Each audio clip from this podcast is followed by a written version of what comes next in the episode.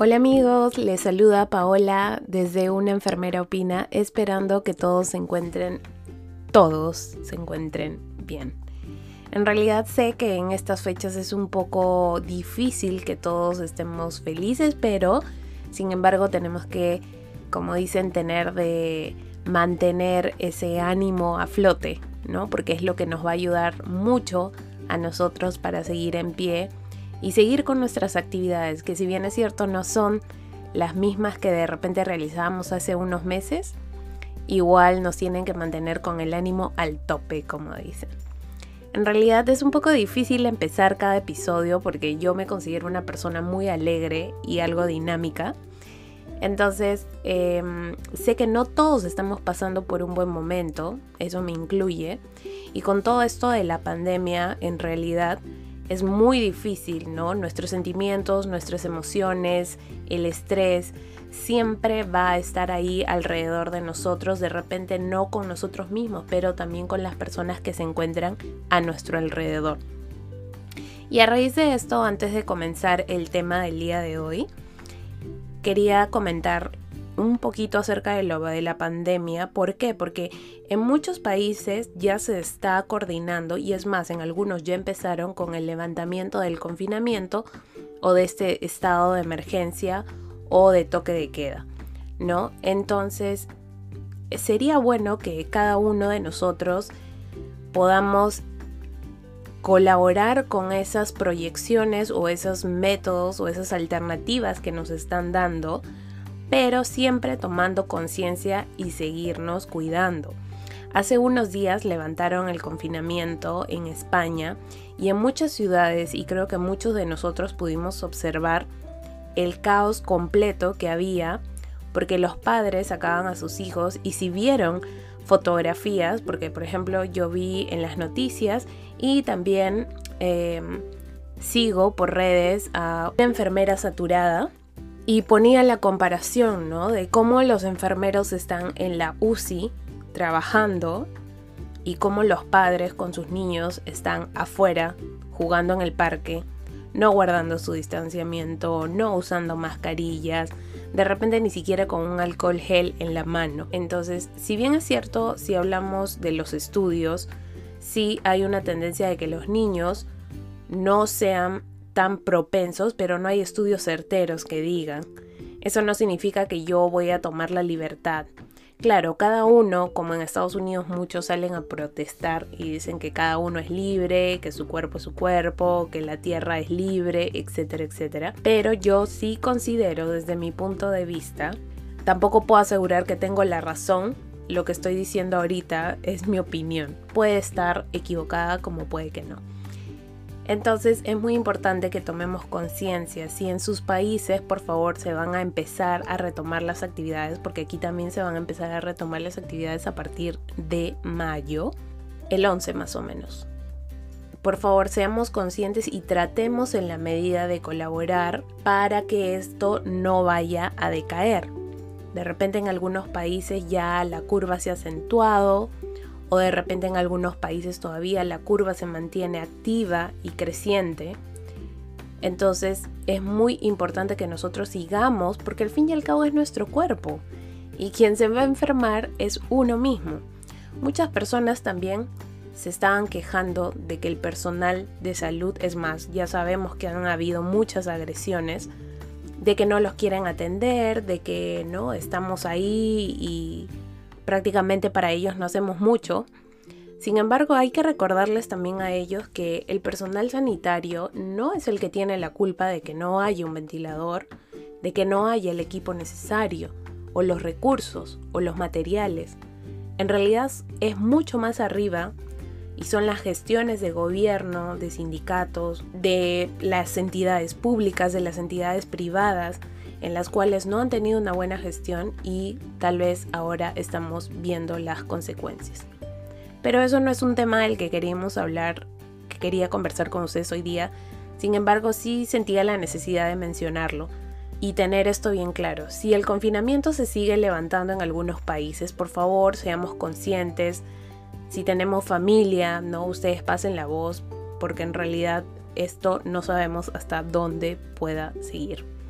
Y lo otro es que el personal de salud, y hay que recalcarlo, no tiene la culpa de que los sistemas de salud estén saturados. Ahora, aquí por ejemplo, em, los sistemas de salud, si bien es cierto, no han colapsado, lo que falta es mano de obra. No hay personal de salud, tanto médicos como enfermeras, como auxiliares, para el apoyo y poder contrarrestar hasta cierto punto la cantidad de gente que venimos recibiendo. Sin embargo, acá también ya se va a levantar el confinamiento y el clima también está cambiando, entonces la necesidad de las personas de querer salir, de querer hacer sus actividades, salir a correr, todo eso, está volviendo a retomarse.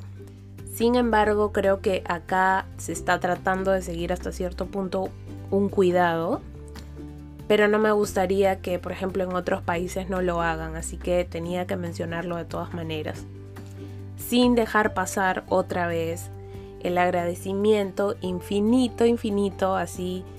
Yo creo que muchos de ustedes, si son personal de salud o personal sanitario, lo sienten en algún momento.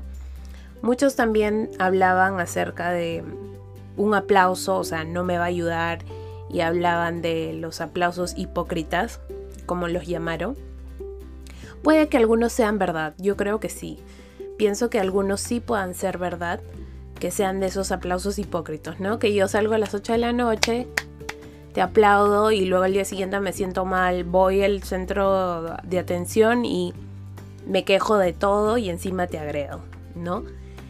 Pero también hay algunas cosas y algunos detalles que hacen de que nuestro día como profesionales, como enfermeras, sea mucho mejor. Son detalles que nos llenan el corazón, nos llenan el alma y hasta cierto punto yo creo que nos llegan a reafirmar la decisión que tomamos, el cual nos hizo enfermeros. Entonces, otra vez, agradecer a todos mis compañeros que están al frente, ¿no? Peleando directamente con el COVID. En realidad eh, escucho y converso con muchas colegas de Perú que están en las UCIs de emergencias de hospitales, hasta las UCIs neonatales también. Entonces, mis respetos, mi agradecimiento. E igual, porque es para todo el personal, porque en realidad hay personas que están en sala de operaciones, que reciben a estos pacientes, hay, hay colegas que estuvieron mucho antes de que esto pasara y también tuvieron que en algún momento estar frente a este tipo de personas. O como me comentaba una compañera, eh, llega una persona y como hacen un triaje, una evaluación previa, ¿no? dentro de las pacientes que aparentemente no presentan sintomatología que ahora ya no se sabe y las otras que supuestamente pacientes que podrían ir por alguna otro tipo de sintomatología, por ejemplo, un cólico, un cólico renal, un cólico vesicular. ¿Qué pasó? Esta persona, como la cola de para la atención y descarte del COVID estaba saturada, decidió, sin mencionar nada, irse a la otra cola, donde aparentemente eh, no hay contagio, por así decirlo. Y esta persona fue atendida por una enfermera que como no era el área de COVID, entre comillas, no tenía todo el equipo de protección personal. Para hacer la historia corta, la paciente va y le dice, sí, ¿por qué ha venido? No, es que tengo unos cólicos. Ya, bueno, señora, pase, ta, ta, ta. Y cuando están en plena mm, evaluación de la paciente, la paciente empieza a toser. Y le dice, señora, pero usted está tosiendo.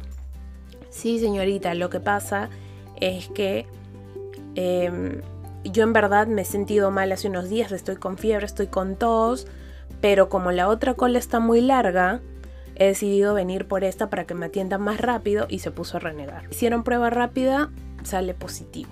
¿De quién es la culpa? ¿Del personal? No, es de la misma persona. O sea, tú como persona, tu conciencia, qué te dicen, tus valores.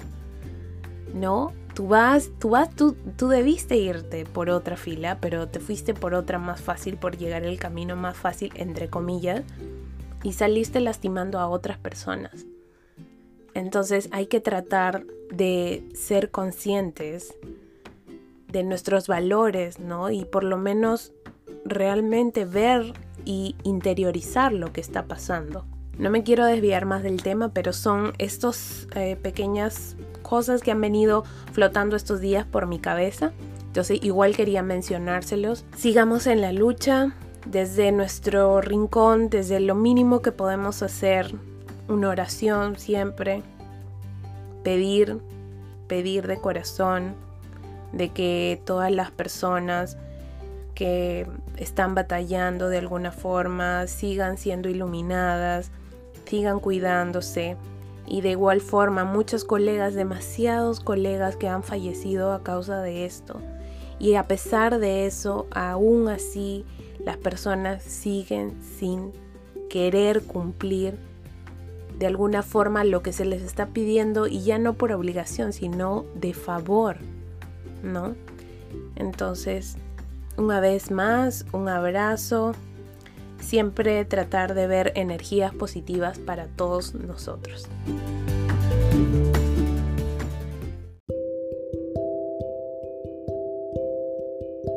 Bueno, amigos, luego de una pequeña conversación con ustedes, porque me la imaginaba, quería hablar acerca del tema del día de hoy. Este tema es netamente de experiencia, podría decir lo que va dedicado hacia el blog.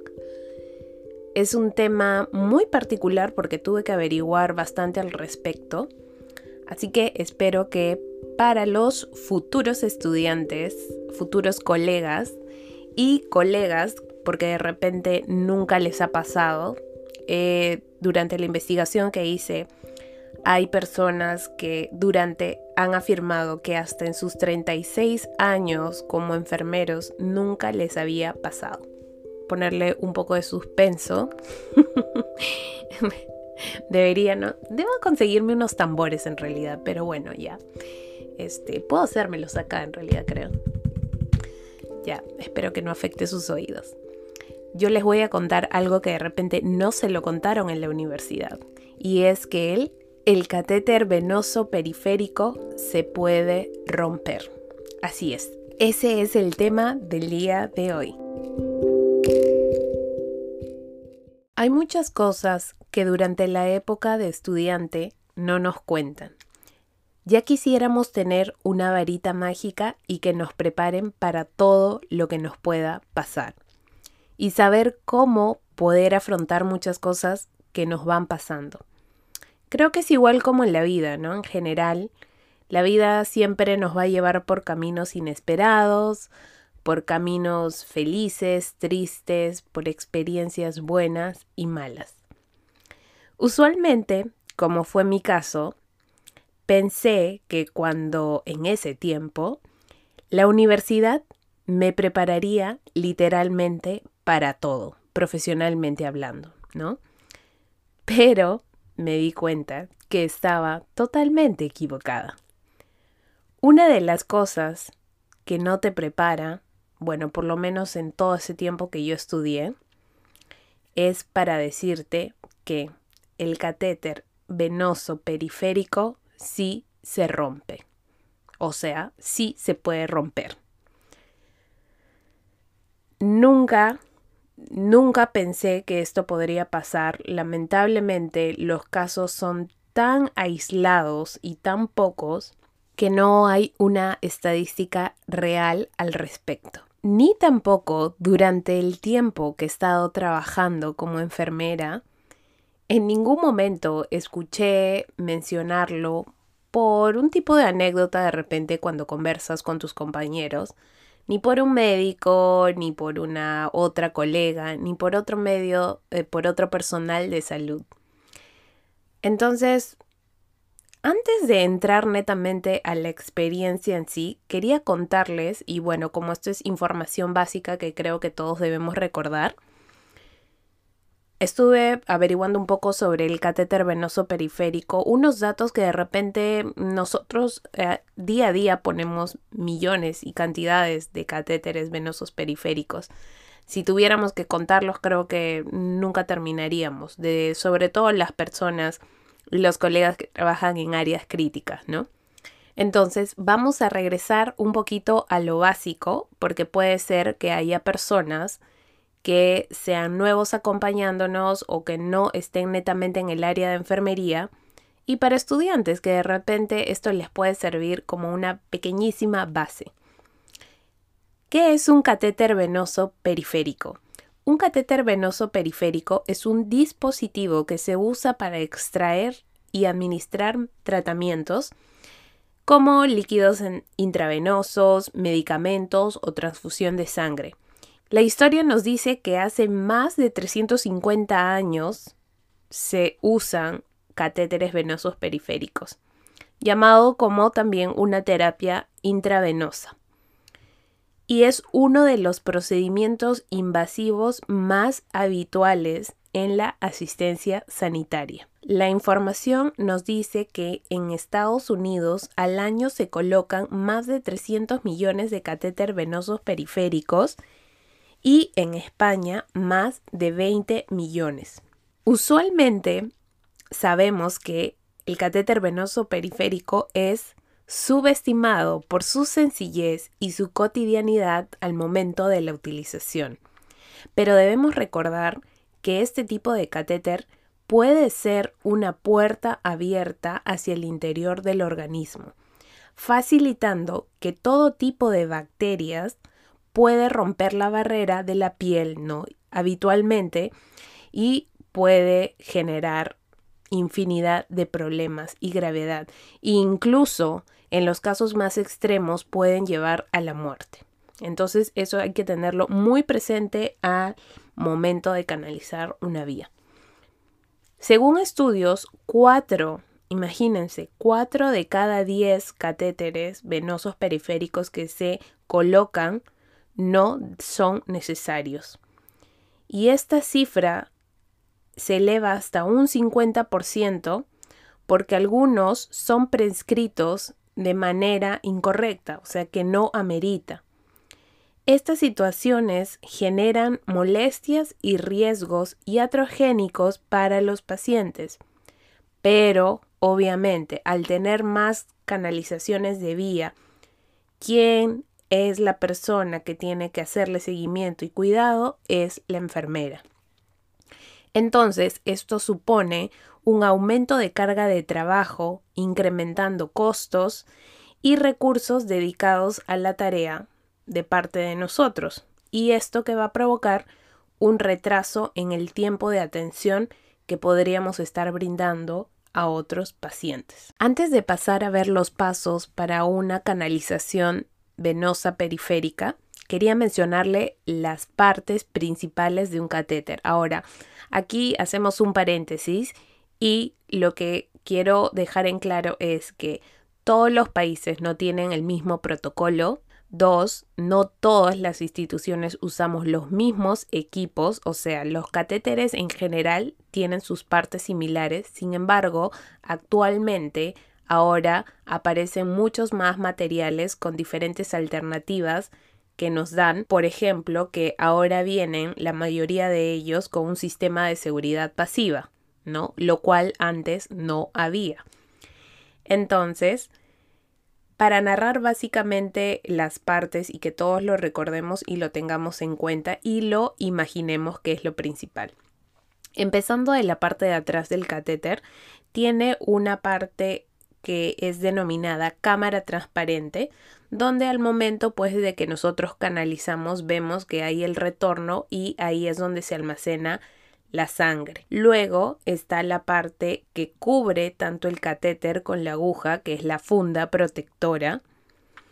Luego también algunos catéteres tienen una lengüeta de apoyo para lograr una mayor fijación al momento de poder insertar el catéter. Más abajo, ya yendo para la parte del catéter en sí, que es lo que muchos le llamamos plastiquito, está uno viene a ser la aguja, ¿no? La aguja de metal, que algunos lo denominan fiador. Y cubriendo esa aguja o fiador está el catéter. Ahora, este catéter tiene dos partes. Uno, lo que es el catéter en sí, que para ah, todos conocer es de y recordar, eso es muy bueno recordar, que tiene y es de material de poliuretano. Y la mayoría cuando nos venden este producto o nos explican o nosotros buscamos, nos dicen que son resistentes a acodaduras y son termosensibles, pero no nos dicen que sí se puede romper. Y la otra parte es el cono, ¿no? Es ese conito que va a ser la conexión con la vía de extensión que, bueno, voy a pasar el paquete globular, lo que tenga que pasar. Entonces, recordemos, el catéter está hecho de poliuretano, porque cuando nos pasó esto, les cuento, ninguno de nuestro equipo sabía de qué material estaba hecho en ese momento.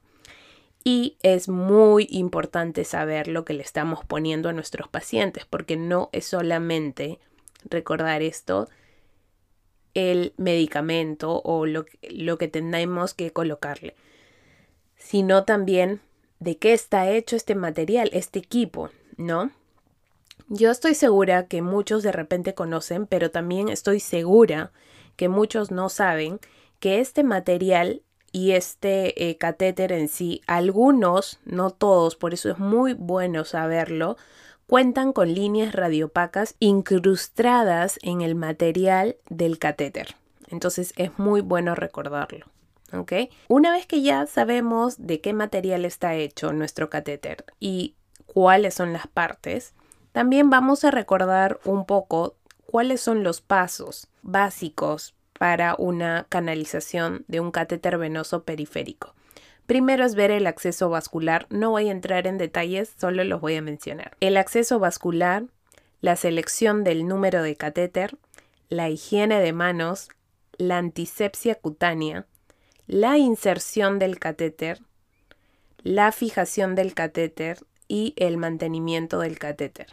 Cabe resaltar que esto es en forma general, pero no olvidemos que dentro de cada uno de esos pasos están otras actividades secundarias que no resta importancia. Por ejemplo, el explicar al paciente cuándo es que se le va a poner el catéter, preguntar antes de colocar si es alergia, si está cómodo, valorar la zona que vendría a ser dentro del acceso vascular y entre otras actividades. Es muy importante también porque hemos buscado bastante información en em, estudios que se han realizado acerca de los problemas asociados a la inserción, el mantenimiento y utilización de este catéter. Hemos visto que han mencionado los que les voy a comentar que se dan con mayor continuidad. Dentro de ellos está la flebitis, la extravasación, el fallo mecánico por oclusión, la retirada accidental, la infección del punto de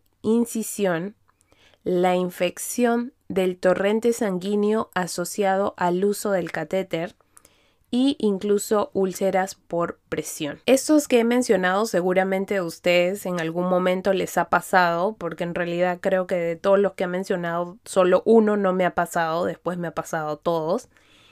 Y también ya más o menos seguro estaremos recordando si nos ha pasado otra cosa que no esté ahí. Ahora, los que yo he mencionado solamente son los más comunes, eso no quiere decir que no haya infinidad de muchos más. Y entre ellos yo incluiría el rompimiento del catéter cuando estaba insertado. Entonces ya más o menos tenemos la parte general, ya conocemos un poco, ahora les voy a contar qué es lo que pasó.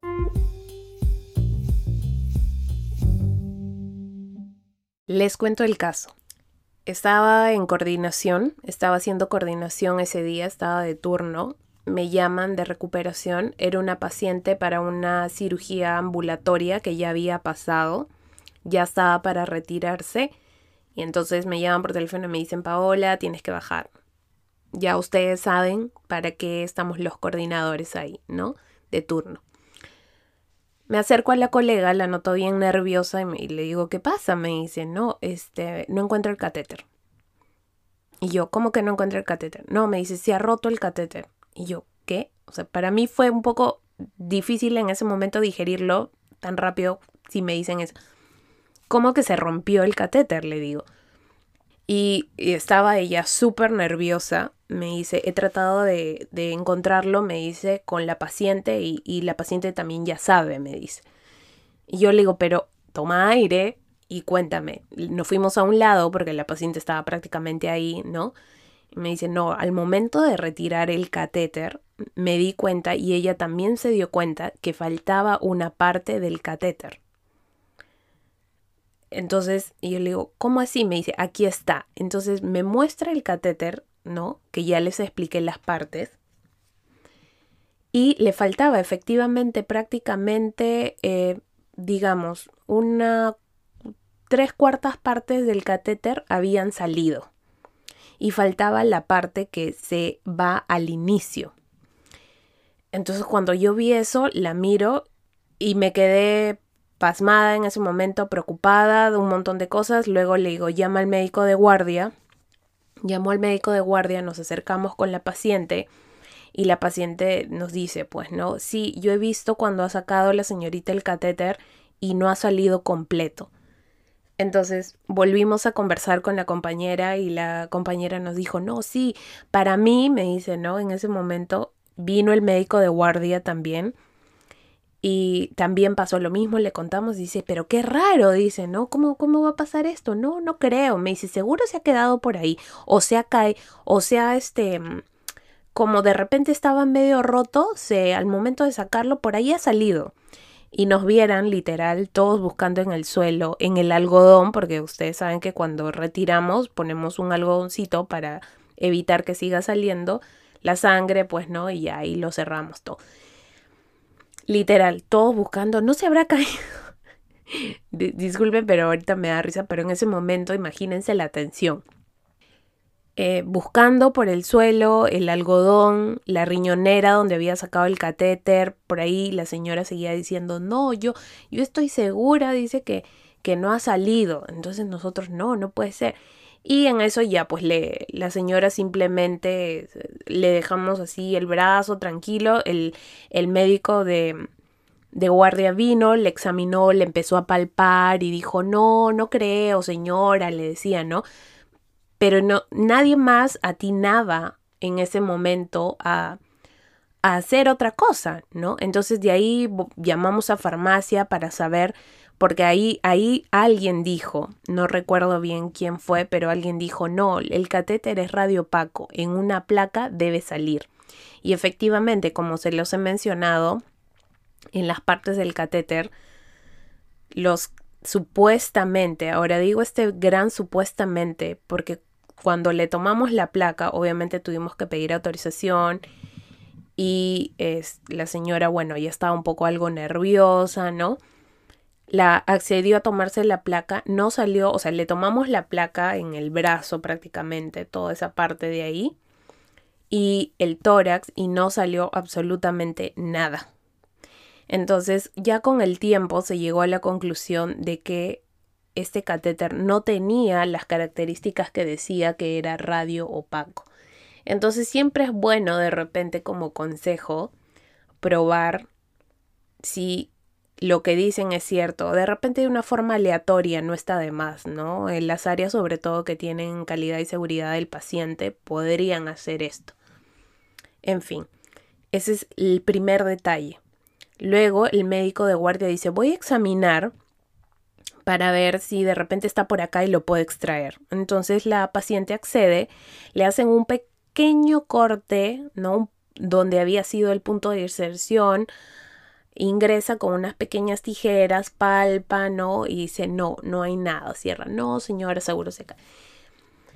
Entonces la, enfermera estaba súper nerviosa porque ella decía, ¿y ahora qué hago? Entonces la paciente se empezó un poco a desesperar y a decir en términos, ¿no? Este, como que no, la señorita tiene la culpa, de repente ella me ha puesto algo mal, o sea, ya la paciente se iba con la enfermera. Obviamente nosotros también le volvimos a pedir que por favor narre desde inicio si verificó al momento de insertar el catéter que estuviera completo, si verificó la permeabilidad, si, o sea, todo, todo, todo. Y ahí es otro paréntesis, por favor, por más que como ya les dije, se inserten millones y millones de catéteres periféricos al día, siempre hay que revisarlos porque pueden venir defectuosos cómo pueden estar bien, pero no debemos de pecar, como dicen, de confiados, ¿no? Entonces, eh, le pedimos, cuando tú ibas a ponerlo, este, lo verificaste, te revisaste bien. Bueno, de ahí empezaron a haber teorías de que de repente había estado un poco rajado y al momento de extraerlo por el mismo corriente del torrente sanguíneo se ha podido arrastrar si ya estaba, pues no, quebrado, por así decirlo. La colega decía que no, la paciente en pocas palabras pues no, se puso más preocupada, se estresó, estaba ansiosa, le tuvimos que explicar a su esposo que, lamentablemente, o sea, esto ya no era un tema de, eh, de, de su patología por la que había llegado, ¿no? Se tenía que pasar, había sido prácticamente un evento adverso. Entonces, lo notificamos, luego llegó pues eh, calidad también a intervenir y es en todo este periodo también se accedió a otras cosas. Creo que escuchan ahí a alguien atrás, sí, es mi vecino, si lo escuchan. Em, tienen, nos dijo, bueno, ahora ya que otra cosa no había, ya el médico revisó todo ya. Se sacó la placa que supuestamente el equipo era radiopaco, no salía absolutamente nada ya las tendencias en ese momento era saber de que sí, efectivamente, un pedazo del catéter se está alojado en la paciente. La tuvimos que hospitalizar. En ese mismo momento también se programó una ecografía. Se la llevó a la paciente para hacer una ecografía en todo el brazo y tratar de ubicar el catéter, pero lamentablemente cuando no sé si ustedes han pasado o han tenido la oportunidad de hacer una ecografía en el brazo, estuve presente cuando se le hicieron y la verdad que era imposible detectar algún otro tipo de material porque las venas, los nervios, las arterias es prácticamente tenían la misma forma y para detectar algo de menos de un centímetro era como que bien complicado. El ecografista nos dijo de que no encontraba nada, la volvimos a internar a la paciente y llamamos al médico cirujano cardiovascular. Para eso ya habían transcurrido más de 12 horas más de 12 horas de todo eso y obviamente monitorizando a la paciente, ¿no? En todo momento.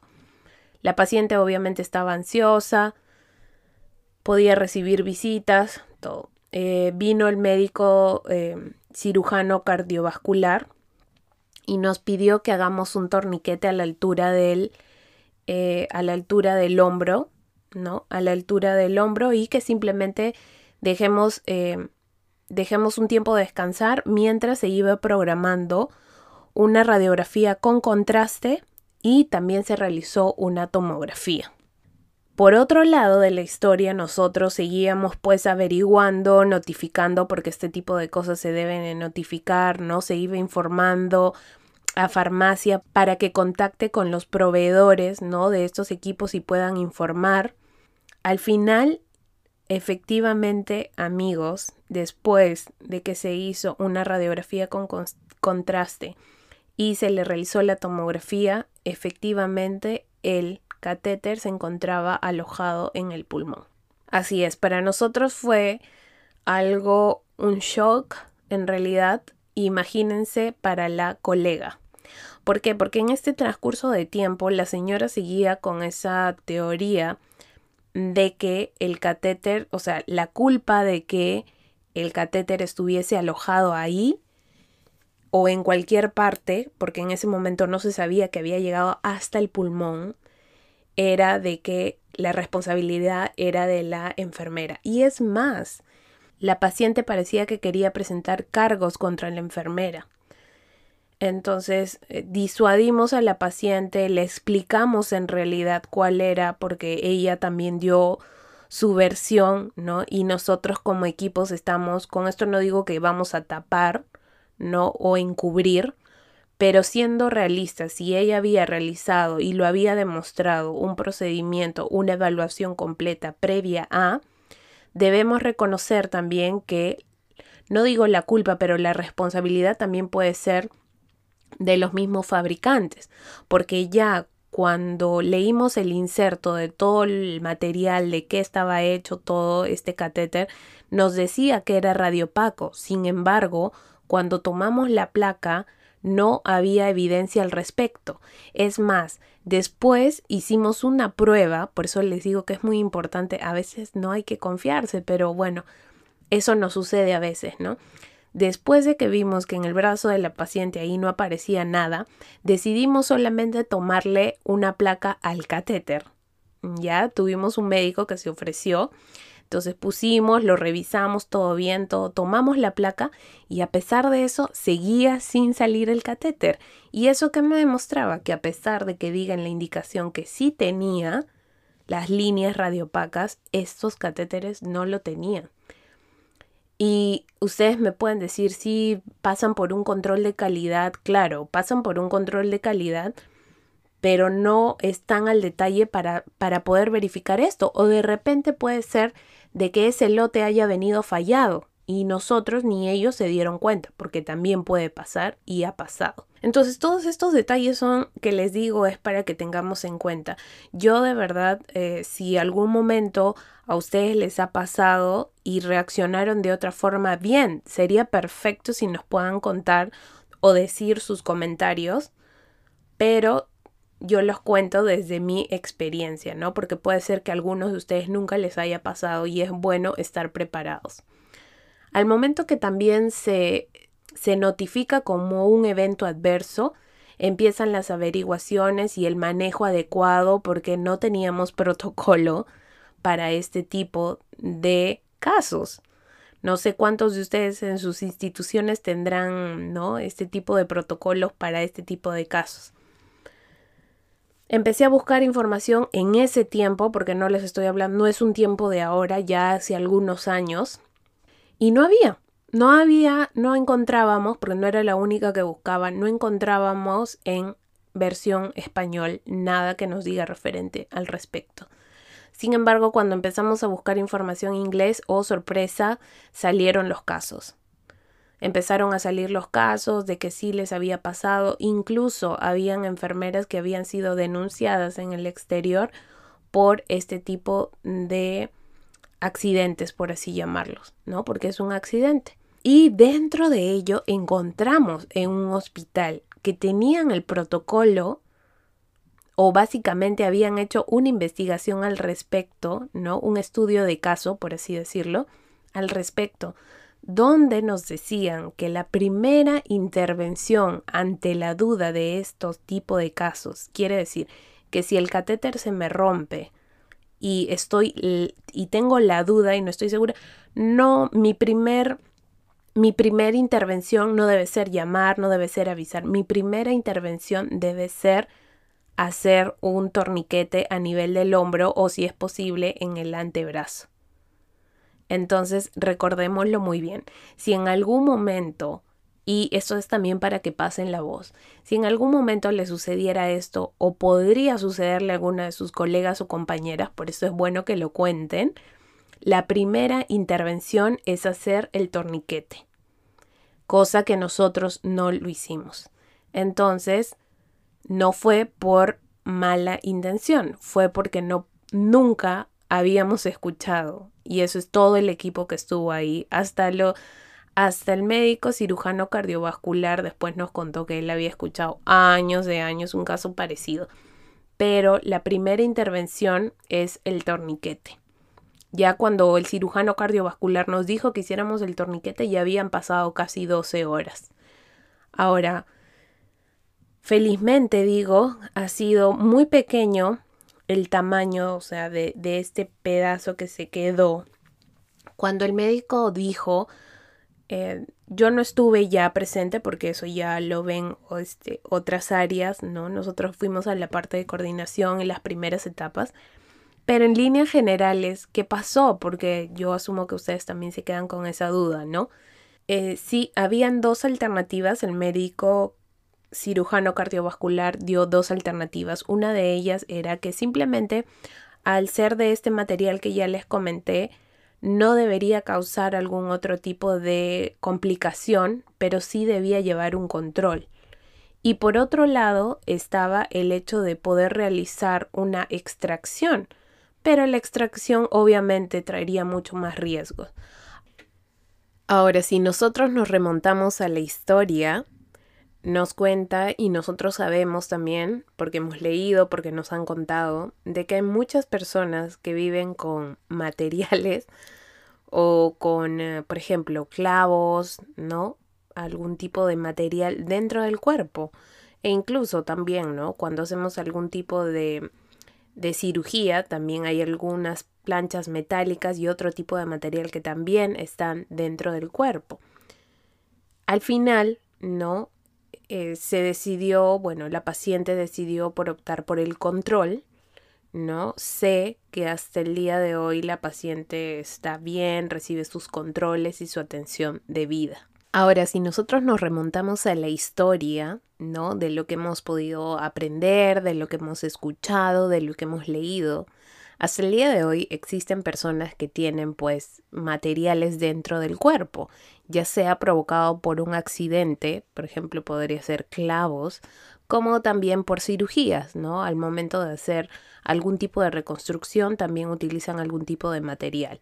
Para ya llegando al final, sí, efectivamente, hasta el día de hoy la persona, ¿no? Esta señora tiene el pedacito del catéter dentro de su pulmón Sé que esta sigue y continúa llevando sus controles y está bien sin mayor problema. Bueno amigos y colegas, estudiantes, espero que les haya agradado esta haber escuchado esta experiencia y que podamos exprimir todo lo que hemos podido mencionar el día de hoy aquí para tener un poquito más de conocimiento y poder difundirlo a través de las redes sociales. Ya saben que tengo un pequeño mundo, un blog que se llama unaenfermeraopina.blog, por ahí nos pueden seguir. Es más, lo voy a escribir ahí también en algunos días y les voy a dejar unos links donde he podido encontrar protocolos y experiencias de otras personas. Y aquí también quería comentar algo muy importante de lo que había encontrado. Hay un foro que encontré acerca de esto, de este tipo de accidentes o eventos adversos. ¿Y qué pasó? Había un señor que contaba su historia, que él un día se tuvo, ¿no? Dice, aparentemente estaba teniendo un ataque cardíaco no podía respirar bien, vino la ambulancia, dice que lo llevó al hospital, le hicieron exámenes, todo, y en eso, entre eso, le hicieron una radiografía. Y al momento de hacerle la radiografía, detectaron como que un, un material raro, extraño dentro de. Le hicieron una tomografía y efectivamente también tenía aparentemente, porque dice un posible, ¿no? Extracto de catéter dentro, alojado dentro del pulmón. El Señor no sabe cómo, ni cuándo, ni dónde llegó ese material dentro de su cuerpo. Porque decía de que había estado hospitalizado anteriormente por muchos años. Entonces aquí con esto rescato eso, ¿no? Porque la colega tomó una decisión muy importante y de las cuales a veces, muchas veces nosotros tenemos miedo también a contar cuando tal vez pensamos que nos hemos equivocado o pensamos que hemos hecho algo malo, entonces preferimos callar para no de repente ganarnos un memorándum, un despido tal vez, un castigo, como lo quieran llamar. Pero ella decidió hablar y nosotros como institución, como equipo de apoyo, como compañeros, debemos apoyar eso. No no se deben tapar las cosas, ¿no? Porque pueden ser mucho peor. Imagínense si esta colega no lo hubiera mencionado y ese pedazo de catéter hubiese, obviamente ha pasado por el corazón, pero se hubiese quedado ahí y la paciente hubiese fallecido. Al momento de hacer todas las investigaciones hubiesen llegado a este resultado, ¿no? De que fue por un catéter, un pedazo de catéter. Si la colega no se hubiese dado cuenta o si no hubiese dicho nada, ¿cómo creen que hubiese terminado esta historia? ¿No? No hubiera sido ni un... Tampoco digo que ha sido un final feliz, pero al menos la vida de una persona está a salvo. Entonces esto también nos sirve para un poco recapacitar, ¿no? Y ponernos a pensar, ¿no? ¿Qué hubiese pasado si no lo hubiese dicho? Entonces es muy importante hablar a pesar que nos equivocamos. ¿Por qué? Porque para eso existen las oportunidades. Y si yo no aprendo a la primera, aprenderé a la segunda, porque todos somos seres humanos y nos podemos equivocar. Aquí nadie es perfecto y todos aprendemos de todos. Nadie nace sabiendo, como dicen, ¿no? Entonces, en ese momento, en ese equipo, nuestra colega decidió hablar y en ese equipo tampoco nadie conocía acerca de esta experiencia que pasamos en ese momento. Nadie supo cómo actuar. Sin embargo, todos tratamos de hacer las cosas en comunicación y en trabajo en equipo, y siempre defendiéndonos y cuidándonos entre nosotros. Como digo, no se trata de tapar las cosas, sino llegar al asunto, al meollo del asunto para poder buscar una solución, no solo en ese momento, sino a futuro, para saber, porque esto no solamente nos puede pasar a ese equipo que estuvo en ese momento, puede volverse a repetir. Se sugirió hacer un estudio de caso al respecto, de lo cual no se pudo hacer lamentablemente, pero sí se llegó, eh, sé que se llegó a hablar con la mismo, los mismas casas eh, proveedora de este material, para que tome en conciencia de lo que había pasado, ¿no? Y bueno, eso ya entró a la parte gerencial y todo ese tipo de cosas donde ven, ¿no? De qué manera solucionar y todo eso. Bien, entonces eso era lo que les quería contar el día de hoy. Ya hace un tiempo estuve pensando contarles esto, pero no me había podido dar el tiempo con todo lo que estamos pasando, pero creo que es un momento, es un buen momento para podérselos contar y salir un poco de la rutina de lo que venimos conversando todos los días, ya sea con amigos, entre colegas, con nuestros familiares, ¿no? Y otra vez vuelvo al tema de los familiares y amigos, ¿no? Aprovechando que si tenemos un poco de tiempo, saber cómo están, qué les, cómo les va, si necesitan algo, estamos para escucharlos.